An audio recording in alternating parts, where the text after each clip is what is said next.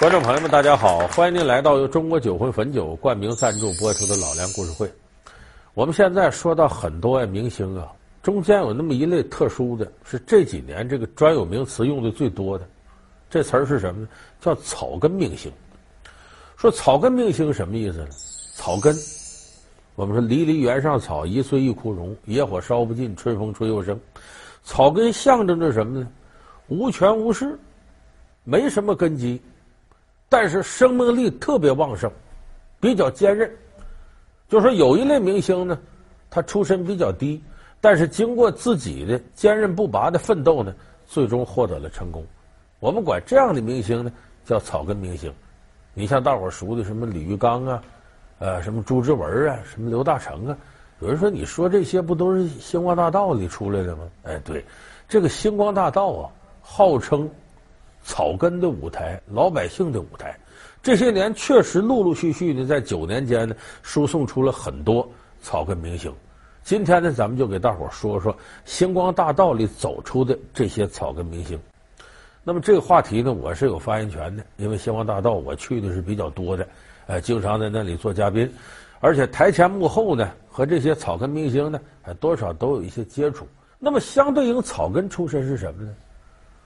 大多数农民、农民工、工人，比方说到处漂泊，再说北漂，这些草根音乐人，还有的甚至身体都有点残疾，就这一类人，我们可以把它笼统称为星光大道里走出来的草根明星，多数是来自这个阶层。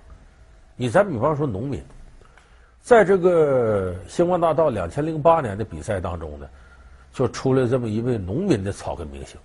这个人，咱们现在电视机前的观众朋友好多都认识他，他还上了春晚了。这可是一个地地道道的农民。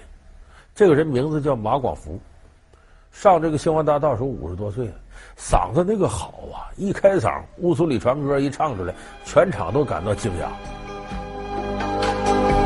乌苏里江来长又长，蓝蓝。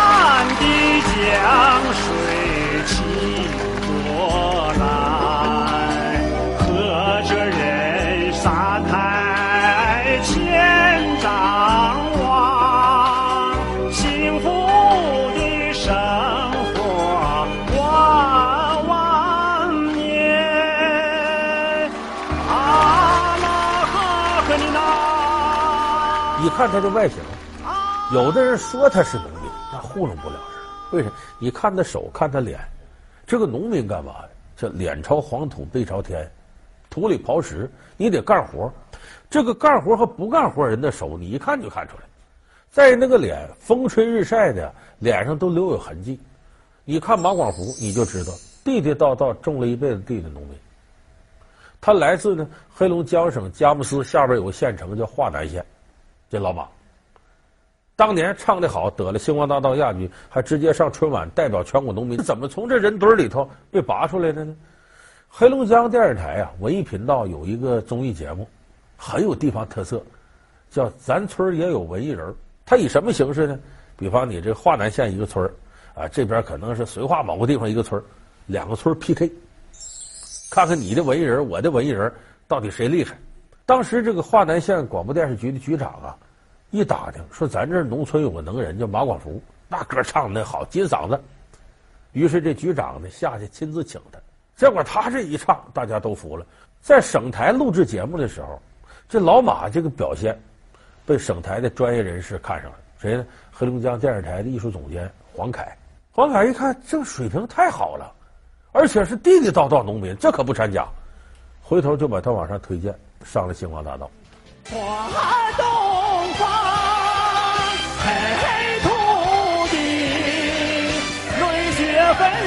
青钢龙，青钢龙，点燃了心中的希望啊，照亮了锦绣好前程啊，点燃了心中的希望，照亮锦绣好前程，照亮了锦绣好。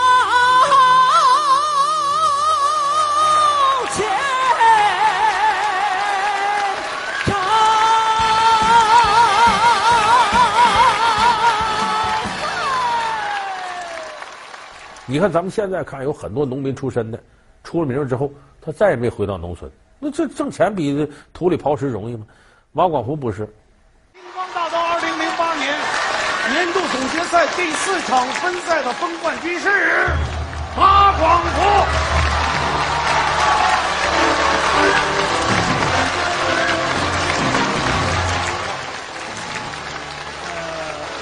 呃，没什么可说的，我还是这么想，就是拿不拿冠军，我也回家种地。拿了我也回家种地，不拿我也得回家种地。啊，谢谢大家了！谢谢。我是农民，我不种地干啥？这我本行，唱歌我就是玩儿，他不是我正当行业。所以马广福唱出名了之后，依然回到老家该干嘛干嘛。大伙儿想一想，这种精神，一般人可不具备啊。所以我说马广福非常值得佩服。那么呢，他不仅仅是说农民到这个舞台上。我们别忘了，随着中国城镇化的推进，有大量的农民呢从农村出来到城市打工，形成了中国一个独特的风景——农民工阶层。那么，农民工里边有很多人也来到了星光大道，这个数量其实很大。他有的来了是啥？有的当了保安了，有的干嘛了？上星光大道。但这里边最出名的，咱们恐怕就是马上都能想起来，那得说旭日阳刚。我坚定的不让泪水涌上双眼，付出一切只为生命的宣言。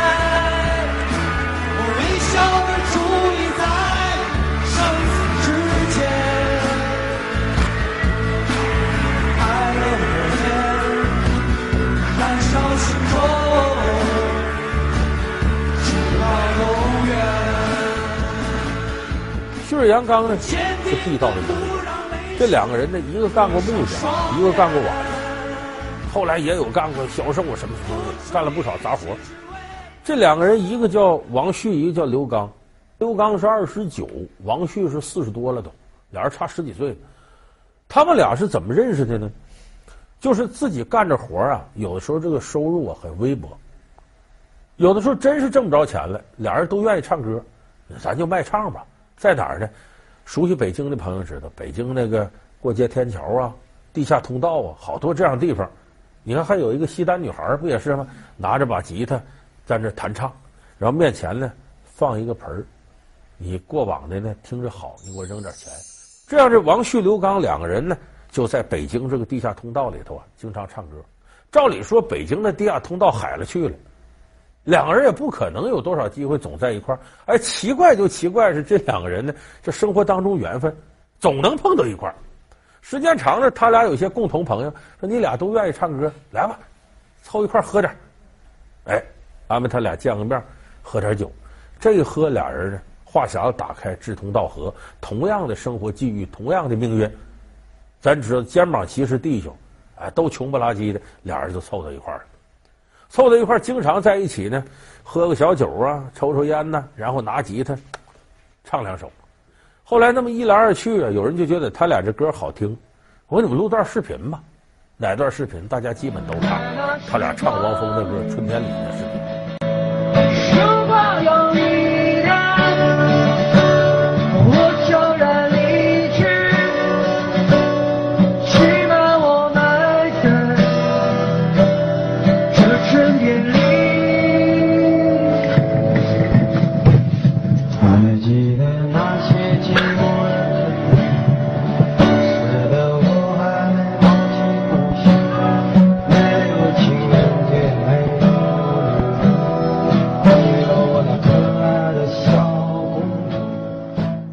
的情况就是，俩人一见面喝酒的过程当中呢，来情绪了，来录一段吧，就拿着普通的 DV 机给录的，呃，画面的品质也不是很好，可是搁到网上一下就红了。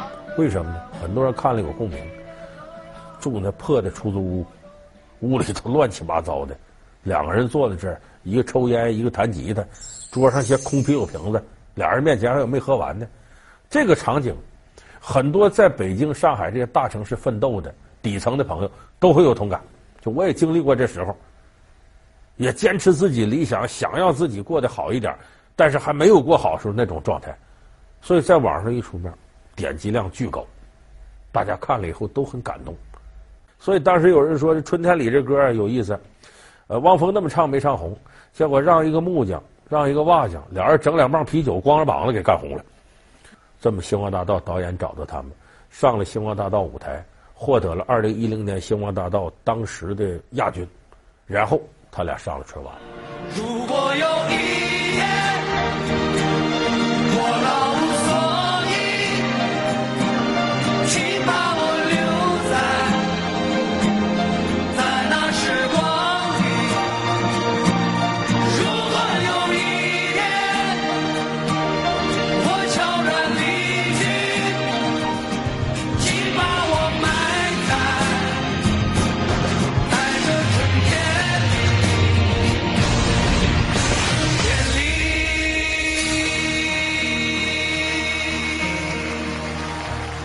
但是后来的事儿咱们都清楚，这春天里还惹麻烦了，汪峰不干了。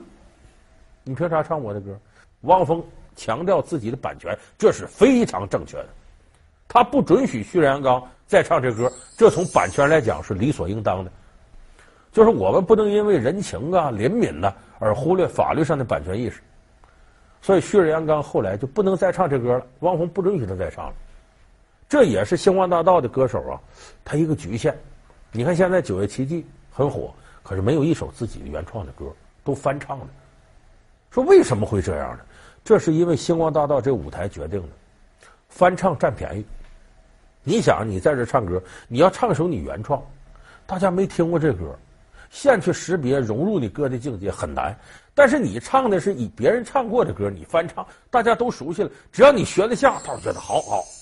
所以在这样一个舞台上，翻唱是占便宜的。所以星光大道，你看出来的人，哪怕后来他有诸多的原创，一开始在那可能一开始起点都是翻唱人家的歌，但是这也不是百分之百，有例外。谁例外呢？去年的二零一二年总决赛，星光大道出了冠军选手，叫安与骑兵，他们打破了这规律，就玩原创，最后直接草根音乐人。这个安与骑兵呢？两个人很有意思啊！你听这组合这名，女孩叫安静，男孩叫骑兵，所以合起来叫安与骑兵。他俩呢，一个这个骑兵是哈尔滨人，这安静呢是哈尔滨下边一个小县城双城的。后来俩人凑到一块组成个安与骑兵组合，还跟那个老毕在台上开玩笑嘛，说我们能拿好成绩，为啥？你看你星光大道有个凤凰传奇，后来有个九月奇迹。我们叫安与骑兵，我们都是骑字辈儿的，都有个骑，能出来。当然这是调侃，他俩开始不认识，后来有中间有一个朋友，是他们俩共同的朋友，说这样，呃，你这个骑兵呢，作词作曲挺牛，在北京还学过点摇滚乐，还是很有才华，这当然恃才傲物。这是安静呢，在县城唱歌小有名气，你俩见面看看怎么样？结果他俩见面呢，话不投机，没说两句，你压着我，我压着你。后来这骑兵说：“你有什么牛的？你那么，我听着你唱。”结果安静一开嗓，把骑兵给震住了。因为安静的嗓子非常特殊，就我们现在你听他唱歌，他会突然间来那么狮吼音，啪就拔起来。而他要是往低了走，你听他模仿田震唱歌，微妙惟肖。朋友，你今天就要远走。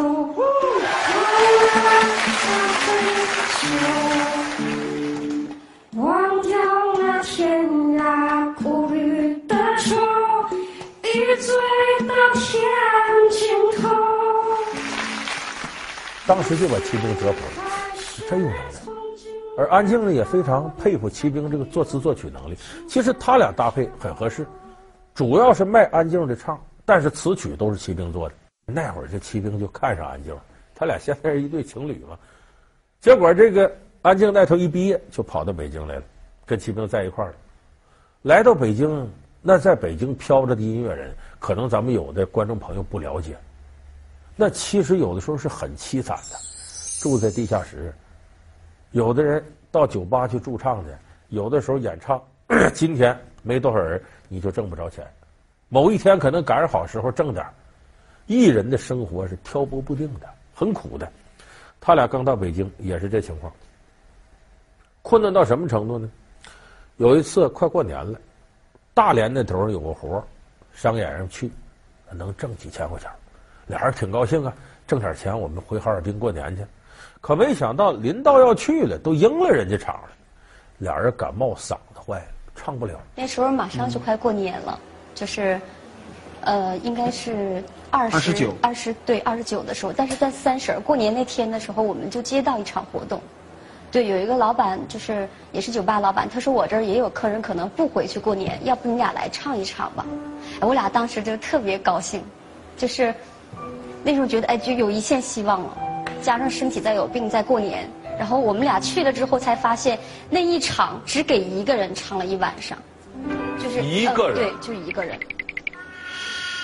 你们这老板也不错，为一个人他还专门把你们俩叫了。对，然后也没有，其实那一个人消费都没有二百块钱，结果老板就觉得我俩可能也挺可怜，就是给了我们二百块钱。二百块钱，少的可怜。这二百块钱拿到手里头，这怎么办呢？说买火车票回去吧？从北京到哈尔滨，俩人二百块钱不够啊，所以一想每逢佳节倍思亲，咱也得回去。二百块钱不够，怎么办呢？齐兵跟安静商量，你不还戴个金戒指呢？把这戒指卖了，咱俩先回去吧。后来鼓动安静把这金戒指卖了，回到老家。就两个人之前呢，吃了很多苦，而现在呢，好了，俩人已经成了名了，这在星光大道舞台上都有展示。这个安静的姐姐也来给助演了，表示家里头最后同意了，是齐兵这小子把你拐跑的，现在混出个人人样来了，来吧，你俩该结婚结婚吧。同意他俩在一块儿的人，那么我们再看其他选秀节目里边呢，草根音乐人出现的概率也不少。你好声音里也不少，这个农民农民工上台的也挺多。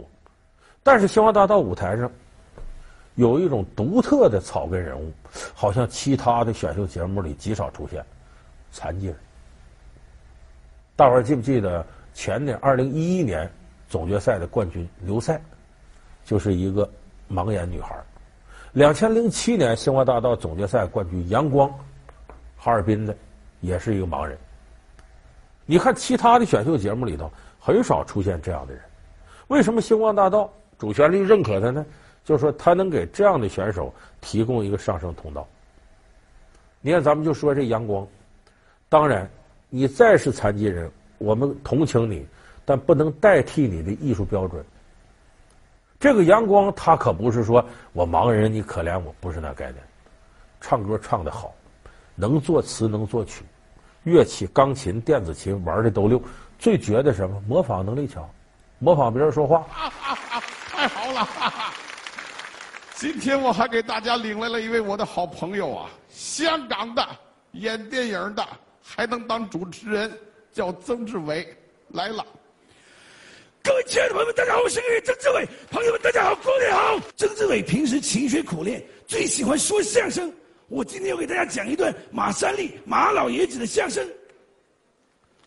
说这今天晚上啊，大伙儿都来到这儿，这这脸上都带着笑纹，太好了。这种模仿能力哪儿来的？阳光八个月大的时候就看不见了，眼睛就失明了。从小呢，他母亲呢带他。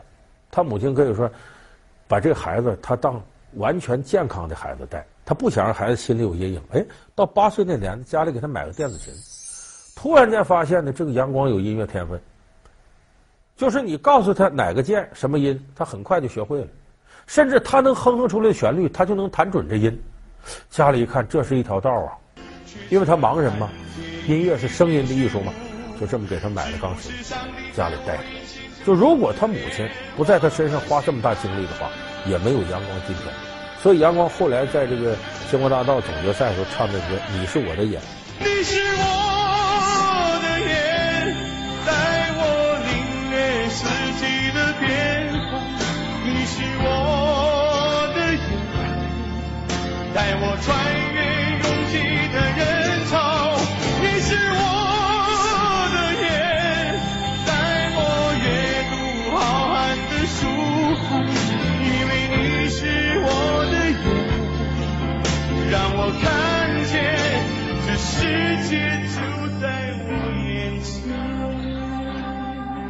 这歌对他来说太合适了，他献给自己的母亲，当时打动了现场所有的人。所以咱们不要过多的渲染自己如何苦啊，如何凄惨。